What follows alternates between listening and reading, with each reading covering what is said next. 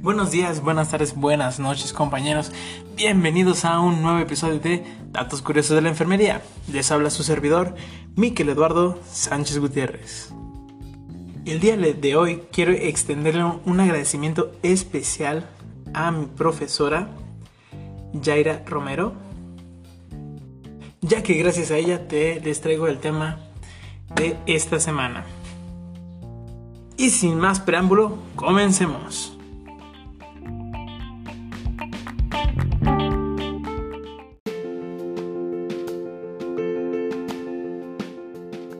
Y para el tema de esta semana tenemos procesos de mejora continua. Realmente vamos a tocar varios temas, pero todos tienen que ver con herramientas que vamos a utilizar nosotros como enfermeros para poder estar mejorando la calidad de nuestro trabajo continuamente. Que estas herramientas también nos van a servir para salvaguardar el bienestar de nuestros pacientes así como su salud en el proceso de mejora y rehabilitación.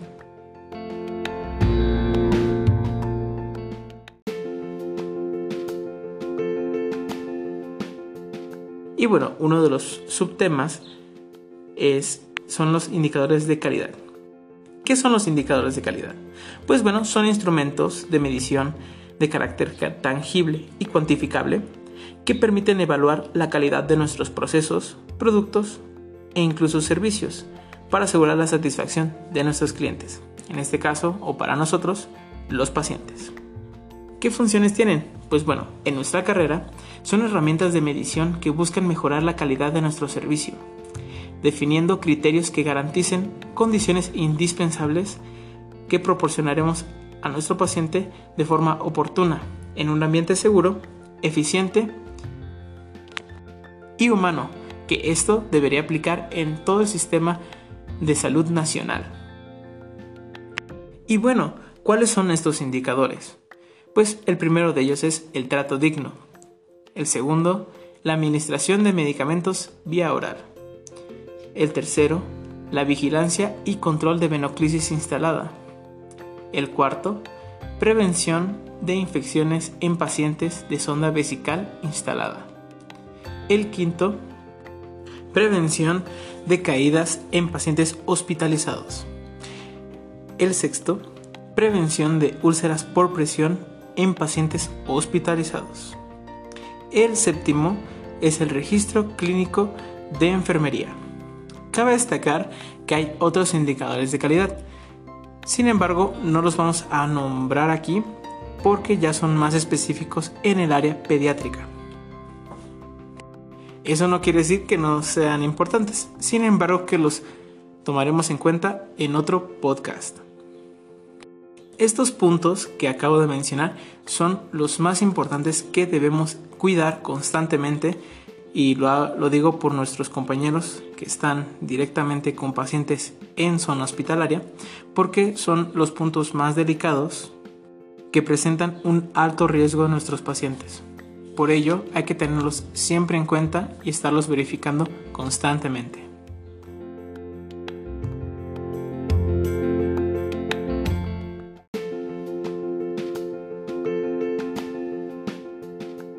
El siguiente subtema que tenemos son las normas oficiales mexicanas. ¿Qué son las normas oficiales mexicanas? Pues bueno, son regulaciones técnicas de observancia obligatoria expedidas por las dependencias competentes en este caso para nosotros la Secretaría de Salud, que tienen como finalidad establecer las características que deben reunir los procesos o servicios cuando estos puedan contribuir un riesgo para la seguridad de las personas o dañar a la salud humana. Debemos mencionar que estas regulaciones constantemente están cambiando, por lo que hay que estarlas consultando constantemente.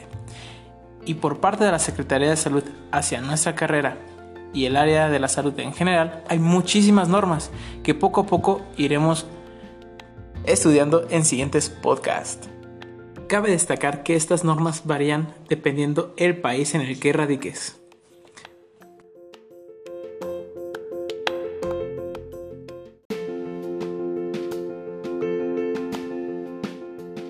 Y bueno chicos, para el siguiente tema tenemos las metas internacionales. ¿Qué son las metas internacionales? Pues las metas internacionales de seguridad del paciente se basan en acciones específicas para mejorar la seguridad del paciente, identificados en políticas globales y sustentadas en registros del mayor número de eventos adversos en la atención médica. Esto según el Instituto Mexicano del Seguro Social. ¿Cuáles son las metas internacionales? Son siete y las enlistaremos a continuación. La meta número uno es identificar correctamente al paciente. La segunda es mejorar la comunicación efectiva. Tenemos que hablar claro con nuestros pacientes. La tercera es mejorar la seguridad en los medicamentos de alto riesgo.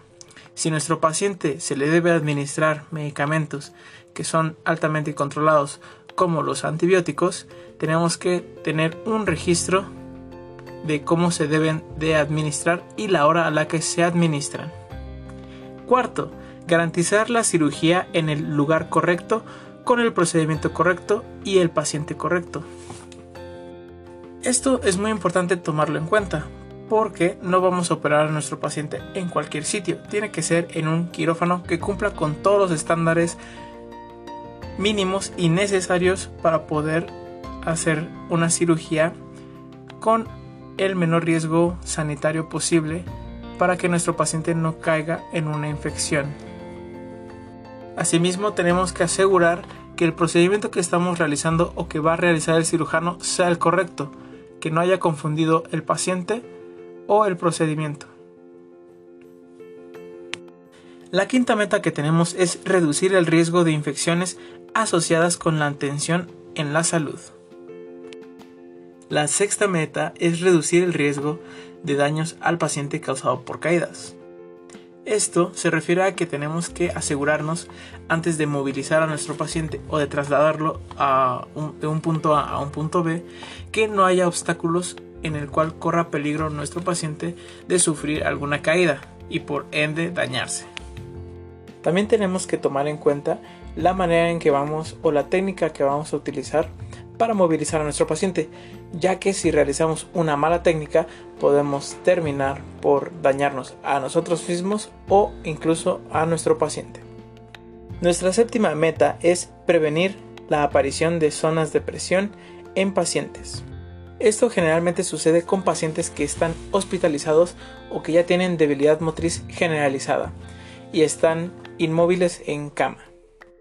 Es muy importante cambiarlos de posición mínimo cada dos horas para evitar la aparición de estas úlceras de presión, ya que son sumamente riesgosas para el paciente. Puede entrar en una infección y evolucionar a una necrosis de piel, seguir avanzando hasta una sepsis generalizada. Las úlceras de presión, una vez existiendo son muy difíciles de curar y necesitan una atención rigurosa, así como las curaciones puntuales. Por ello, por ello debemos prevenirlas y evitarlas a toda costa.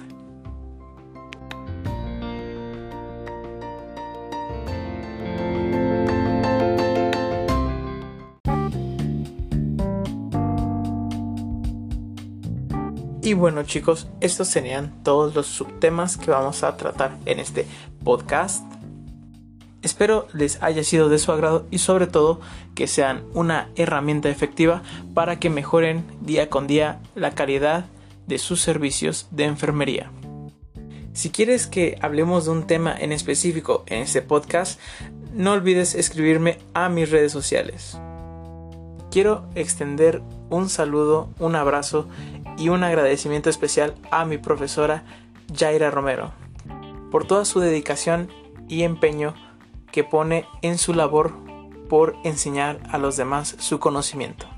Muchas gracias de verdad profesora, siga así y no se rinda. Hasta aquí el episodio del día de hoy chicos. Nos vemos en el próximo episodio que espero subirlo pronto, tener tiempo para grabarlo y cualquier cosa me pueden escribir con toda confianza.